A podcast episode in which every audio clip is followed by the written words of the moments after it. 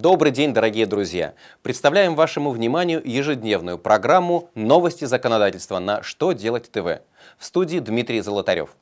В этом выпуске вы узнаете, может ли родитель получить стандартный налоговый вычет на ребенка-студента, вступившего в брак, какие перспективы у заемного труда в России, будут ли действовать социальные нормы потребления коммунальных услуг. Итак, обо всем по порядку. Довольно неожиданное разъяснение дал Минфин по вопросу предоставления стандартного налогового вычета по НДФЛ на ребенка-студента. По его мнению, стандартный вычет родителям не полагается, если их ребенок вступил в брак. Чиновники пояснили, что «детский» в кавычках вычет предоставляется в том случае, если ребенок находится на обеспечении родителей. Вступив же в брак, он перестает находиться на родительском обеспечении. Заметим, что налоговая служба по этому поводу давала иные разъяснения. Кроме того, интересно узнать, как налоговые органы будут проверять семейное положение детей студентов.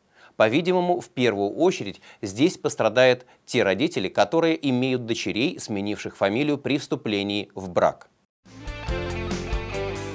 В России в ближайшее время может быть запрещена форма трудовых отношений, которая, по сути, разрешает службам занятости сдавать работников в аренду работодателям. Соответствующий законопроект уже принят в третьем чтении Нижней Палатой парламента. Основная цель данного нововведения – прикрыть недобросовестным работодателям лазейку, позволяющую им уклоняться от заключения трудовых договоров, применяя систему так называемого заемного труда. Это особый вид трудовых отношений, когда работодатель выступает в качестве формального заемщика рабочей силы, что позволяет ему игнорировать положение Трудового кодекса. Одновременно ужесточатся условия работы частных служб занятости. К примеру, их обяжут проходить государственную аккредитацию. Также будут введены определенные ограничения для учредителей кадровых агентств и появятся дополнительные требования к их руководителям. Правительство России своим распоряжением отменило введенные ранее социальные нормы потребления коммунальных услуг по водоснабжению, отоплению и газоснабжению.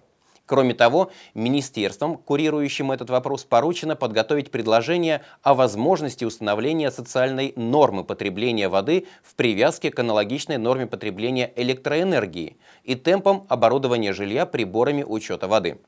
Причиной отмены социальных норм потребления коммунальных услуг явилось то, что во многих домах отсутствуют соответствующие приборы учета. К примеру, по данным Росстата, оснащенность жилья приборами учета воды по состоянию на 30 июня 2013 года составляет всего 57,5%.